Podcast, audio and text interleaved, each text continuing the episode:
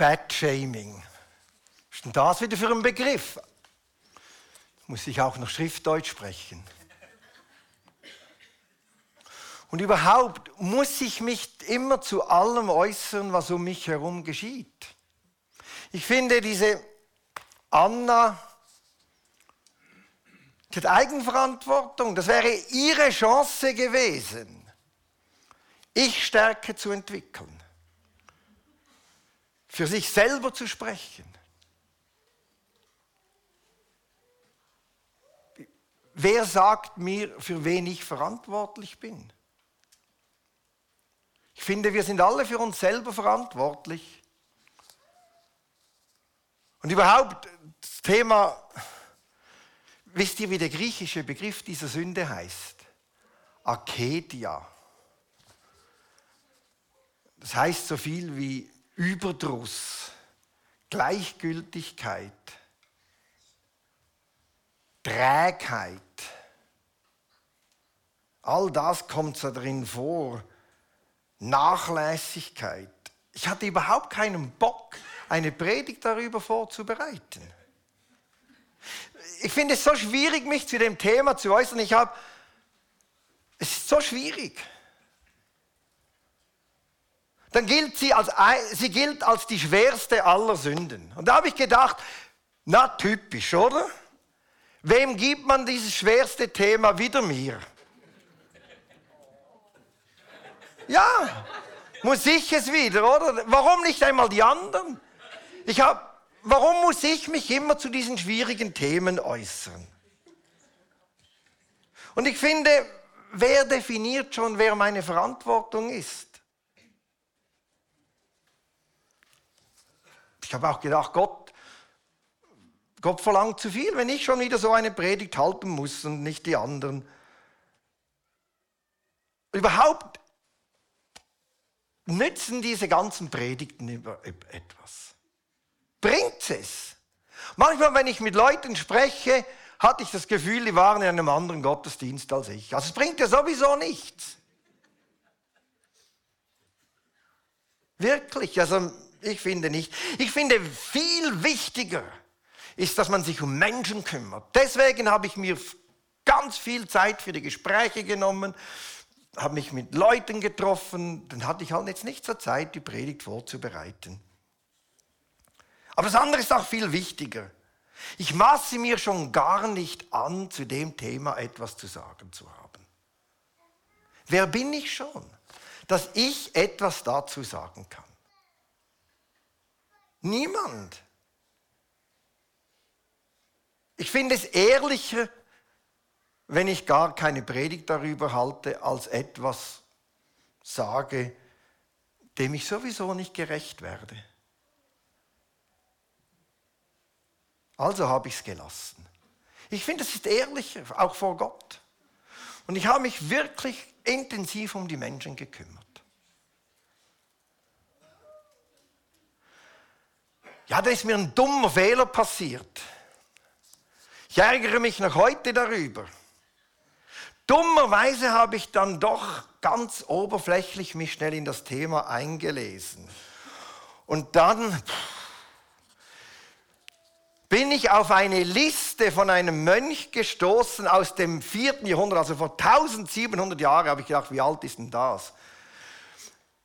Mit lauter Anzeichen von Menschen, die dieser Sünde der Gleichgültigkeit des Überdrusses auf den Leim gegangen sind.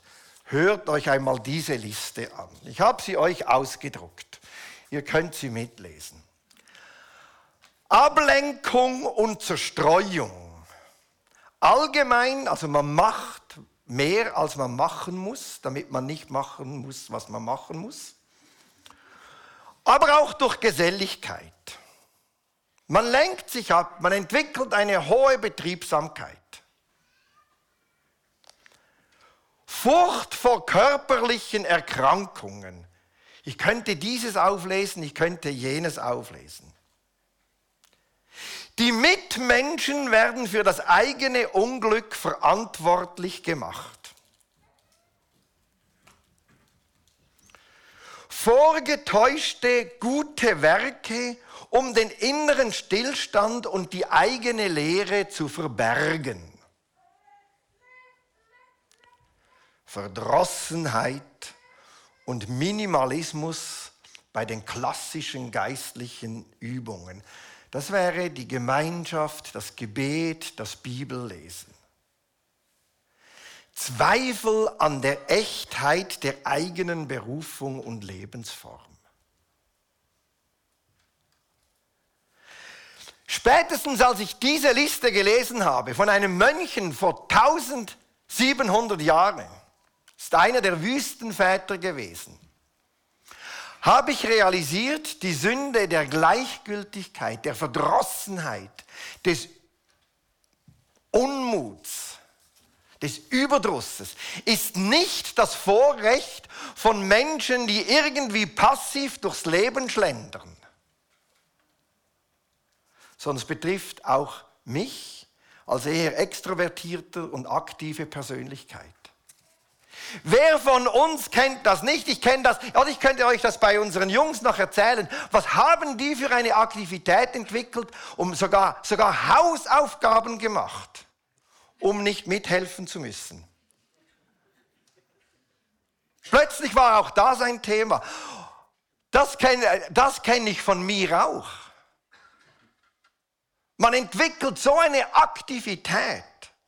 Oder man zweifelt ob es überhaupt etwas bringt. Und wo dann Gott ist und ja, machen es nicht alle besser. Im Clip, der Clip ist sensationell. Lara an ihrem Telefon, die ist ja keine passive, träge, weiß nicht was. Oder wenn es darum ging, ihr iPhone 14 zu erhalten, da hat sie Energie entwickelt, hat für ihr Recht gekämpft, hat sich eingesetzt. Übrigens fängt der Überdruss die Gleichgültigkeit so an.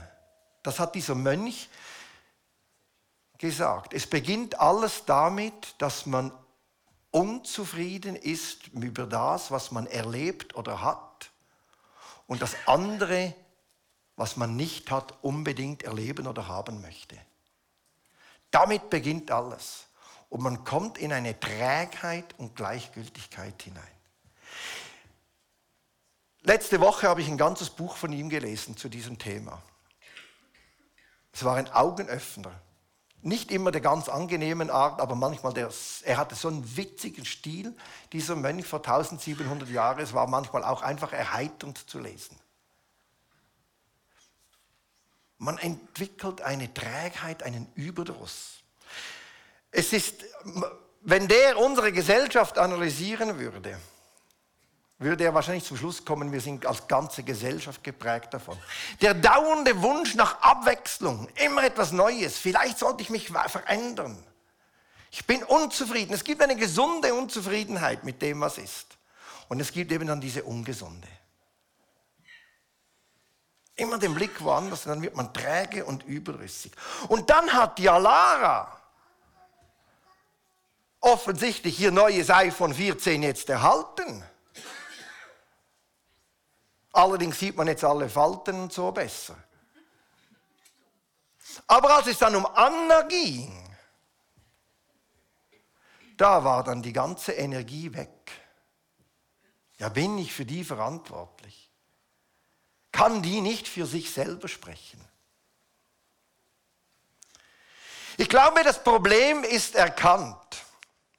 Und wäre es nicht erkannt, dem würde ich dieses Buch empfehlen, das ich gelesen habe. Es ist, es ist wirklich, manchmal musste ich lachen, weil es so offenbarend, so selbstoffenbarend ist. Ich glaube, das Problem ist erkannt. Aber wie wird das Böse hier überwunden.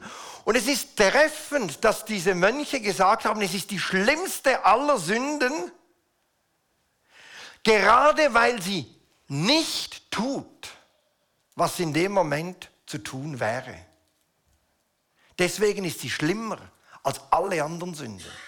Und sie führen eigentlich alle anderen Sünden auf diese Gleichgültigkeit, diesen Überdruss, diese Trägheit zurück. Und noch einmal, das ist keine Trägheit in der Persönlichkeit, überhaupt nicht. Es ist eine Trägheit, indem wir das nicht tun, was eben gefordert wäre. Ist nur das. Und das können wir alle machen. Wie überwinden wir sie? Und da gibt es klar eine Frucht, die diese Trägheit, dieses Böse uns von dem erlöst.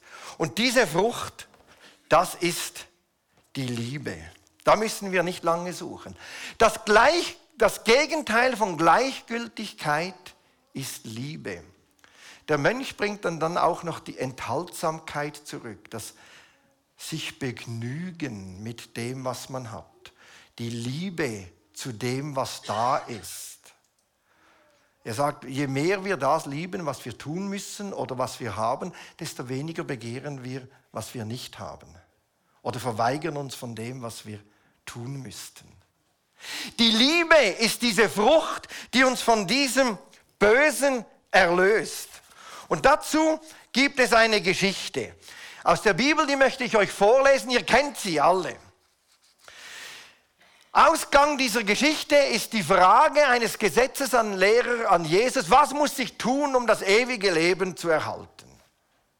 Und darauf erzählt Jesus folgende Geschichte. Ein Mann ging von Jerusalem nach Jericho hinab. Unterwegs überfielen ihn Räuber. Sie nahmen ihm alles weg, schlugen ihn zusammen und ließen ihn halbtot liegen. Nun kam zufällig ein Priester denselben Weg. Er sah den Mann liegen und ging vorbei. Genauso machte es ein Levit, als er an die Stelle kam. Er sah ihn liegen und ging vorbei. Schließlich kam ein Reisender aus Samarien. Als er den Überfallenen sah, ergriff ihn das Mitleid.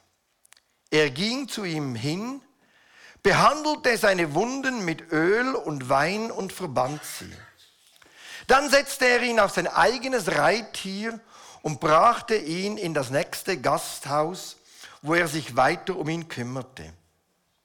Am anderen Tag zog er seinen Geldbeutel heraus, gab dem Wirt zwei Silberstücke und sagte, pflege ihn. Wenn du noch mehr brauchst, will ich es dir zahlen, wenn ich zurückkomme.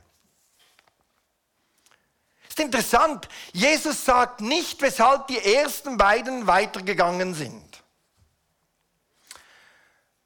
Vielleicht hatten sie als Juden Angst, einen Leichnam zu berühren und dadurch sich zu verunreinigen. Das wäre dann so ungefähr das, was der Mönch Evagrius gesagt hat, die Angst vor möglichen Krankheiten. Oder? wenn ich mit dem in Berührung komme, hole ich mir etwas. Dann mache ich es lieber nicht. Und ich könnte noch das, oh, und dann könnte man noch dieses einfangen. Vielleicht war es das. Vielleicht waren sie aber auch im anderen Spital krank. Und sie waren so beschäftigt mit dem, was sie wirklich tun mussten, vielleicht als Levit für Gott, dass sie nicht taten, was nötig gewesen wäre weil es so viel anderes gab, was wichtig war zu tun. Vielleicht waren sie aber auch einfach zerstreut, beschäftigt mit Vergnügen und weiß nicht was und haben ihn gar nicht richtig realisiert, gar nicht richtig gemerkt, was da geht. Das, das passiert mir noch oft. Ich bin so irgendwo zerstreut und so und dann merke ich gar nicht, was nebenher abgeht. Vielleicht war es auch das, wir wissen es nicht, keine Ahnung. Anders der Mann aus Samarien. An ihm wird ganz klar sichtbar, wie Liebe, diese Frucht der Liebe, die der Geist in uns wirken lässt und wachsen lässt, das Böse überwindet und uns vom Bösen erlöst. Wie wir aufgrund der Liebe von dieser Trägheit, dieser Gleichgültigkeit, dieser Nachlässigkeit erlöst werden. Als erstes löst der Verletzte am Wegrand bei diesem Mann Betroffenheit aus.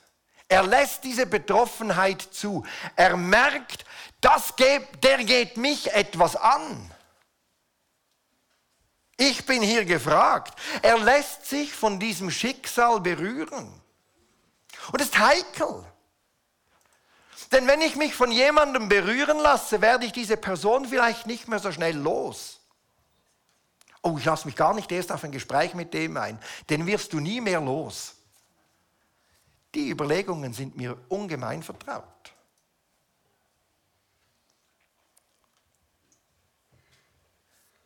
Er lässt sich berühren und betroffen machen von diesem einen Mann am Wegrand, den er sieht.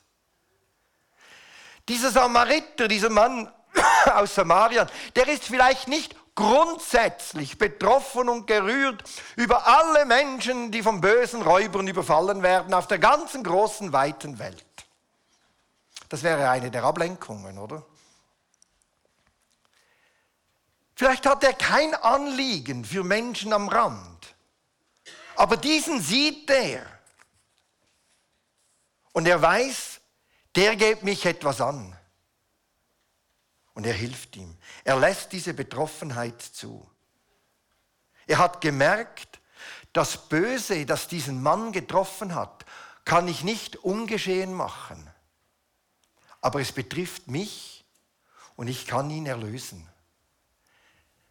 Es betrifft mich. Ein guter Bekannter hat mir einmal erzählt, ein, in einem Seminar zum Thema Heilung und Krankheit hat er gesagt, wissen Sie, Herr Wenk, in Afrika, da haben die Leute mir immer gesagt, ich in dir bin krank, wenn sie krank waren. Und damit haben sie ausgedrückt, das Wohlergehen des anderen geht mich etwas an. Es betrifft mich. Und das hat dieser Mann gemerkt. Und das Zweite, nachdem er aufgrund der Betroffenheit seinen geplanten Tagesablauf unterbrechen ließ. Oder er hat ja wahrscheinlich vielleicht eine Struktur gehabt, vielleicht war er auf einer Geschäftsreise.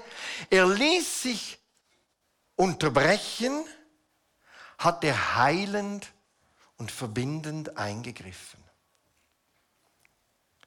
Er hat dem Mann nicht seinem Schicksal überlassen. Er hat gesagt, oh, ich bin so tief betroffen, das tut mir so leid, auf Wiedersehen. Er hat ihn berührt auf das Risiko hin, unrein zu werden nach dem Gesetz. Er hat nicht abgeklärt, ja, wie viel Eigenverantwortung hat dann der dafür, dass er überfallen wurde? Oder? Hat er wahrscheinlich noch seinen ganzen Besitz zur Schau getragen? Na ja, dann hat er den Überfall ja provoziert, oder? Der trägt auch Eigenverantwortung dafür. Er hat auch nicht abgeklärt, ja, der hätte vielleicht auch vorsichtiger sein müssen. Man reist auch nicht dadurch oder zu dieser Zeit oder was auch immer. Nichts von dem. Das wären eben diese Ablenkungen. Nichts von dem. Er hat ihm einfach heilend und verbindend hat er ihm geholfen. Hat sich um ihn gekümmert die Fragen, wie viel Eigenverantwortung trägt der, hätte der nicht, müsste man nicht, die haben ihn nicht beschäftigt. Wichtig war für ihn nur, hier ist einer überfallen worden, der leidet und er ist meine Verantwortung, ich verbinde und heile ihn. Und dann geht er noch einen Schritt weiter. Er übernimmt Verantwortung. Er bringt den Verletzten in Sicherheit und übernimmt Verantwortung für ihn. Er bringt ihn ja in das Gasthaus, bezahlt alle Kosten für den Verletzten, selbst diejenigen, die noch entstehen werden. Er fragt nicht zuerst nach, ja, hat der Verletzte, hast du genug Geld? Wie viel kannst du bezahlen? Ihm war einfach logisch, der wurde überfallen, ergo hat er nichts mehr. Das war ja auch eine Zeit, die geprägt war von Armut. Der hat ja nichts mehr. Da musste er nicht lange überlegen, sondern hat einfach Verantwortung übernommen und ist für die Unkosten aufgekommen. Das reichte ihm. Mehr musste er nicht wissen. Ich glaube, ich habe die Geschichte vom barmherzigen Samariter in meiner Sonntagsschulkarriere hundertmal und in meiner Kirchenkarriere tausendmal als Predigt gehört. Aber sie berührt mich jedes Mal neu. Und ich möchte keines dieser tausendmal vermissen. Es geht mir wie diesem deutschen Soziologieprofessor, der überhaupt nichts mit dem christlichen Glauben am Hut hat, der aber sagt, seine größte Angst sei, dass eine Generation von Menschen aufwachse, die diese Geschichte nicht mehr kenne. Denn er hat gesagt, wer diese Geschichte nicht mehr kennt, hat keinen Kompass mehr im Leben. Er findet den Weg nicht mehr. Und es ist für ihn keine Frage des Christseins oder Nicht-Christseins. Für ihn ist es rein eine Frage, wie leben wir als Gesellschaft zusammen, als Soziologe. Das war seine einzige Frage. Es geht mir wie ihm. Der Samariter konnte in diesem Fall nicht verhindern, dass dieser Mann überfallen wurde und dass ihm Böses angetan wurde. Aber weil er der Liebe Raum gegeben hat, weil er dem Geist in seinem Leben Raum gegeben hat, konnte er helfen, das Böse zu überwinden. Er ließ sich treffen, er hat gemerkt, der geht mich an. Er betrifft mich. Er hat heilend, verbindend gehandelt. Er hat Verantwortung übernommen und hat keine Fragen gestellt. Und das ist schön, wenn diese Gleichgültigkeit, diese Trägheit so überwunden wird. Es ist etwas vom Ergreifendsten, wenn man das sieht bei Menschen. Ich habe das einmal auf einer viel harmloseren Ebene erlebt. Das war wirklich ein, ein Erlebnis. Tom Kurt, der Pastor jetzt von Basel und ich, wir, flug, wir sind zusammen nach Los Angeles an eine theologische Konferenz geflogen. Und dann kamen wir so nach 14 Stunden, sind wir gelandet auf dem internationalen Flughafen Los Angeles und der ist nicht ganz klein. Und wir wussten, wir hatten die Beschreibung, wo die Tagung ist und in welchem Hotel da man untergebracht ist. Und es hat geheißen, man muss den Busnummer sowieso vom Flughafen zum Hotel nehmen. Clevererweise war uns noch bewusst, dass wir auf dem internationalen Flughafen ankamen und dass die einen anderen Flughafen angegeben hat. Los Angeles hat etwa vier Flughäfen. Haben wir uns also vorher noch erkundigt, wie kommen wir von Flughafen A nach Flughafen B? Und dann hat es im Internet brav geheißen, kein Problem, da gibt es Busse. So Shuttle-Dienste unter den Flugplätzen. Gut, nach 14 Stunden sind wir da in Los Angeles, etwa um 6 Uhr abends gelandet.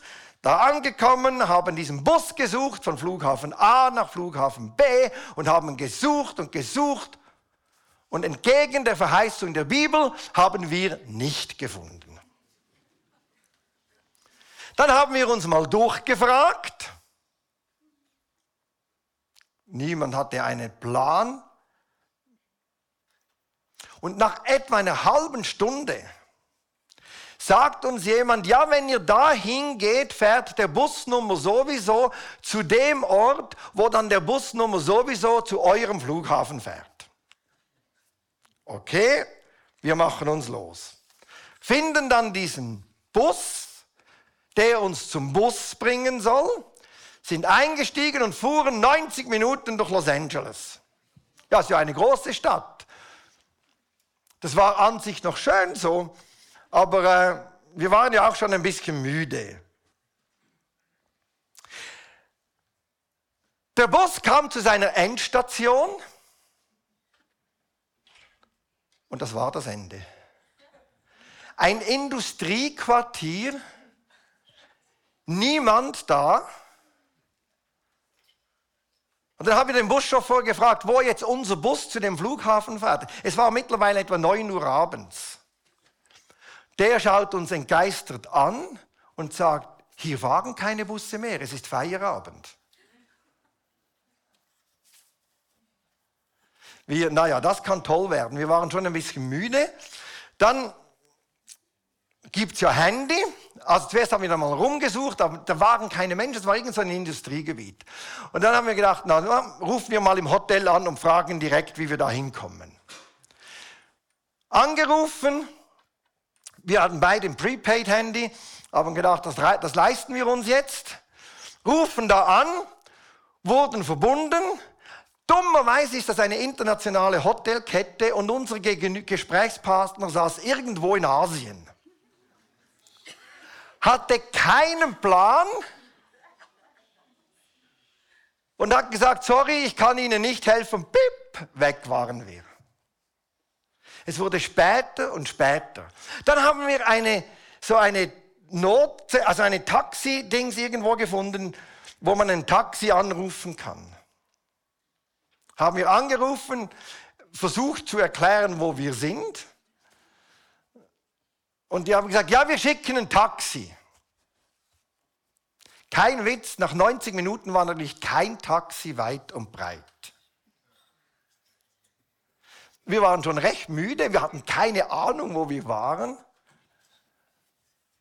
Und dann fährt so ein Van vorbei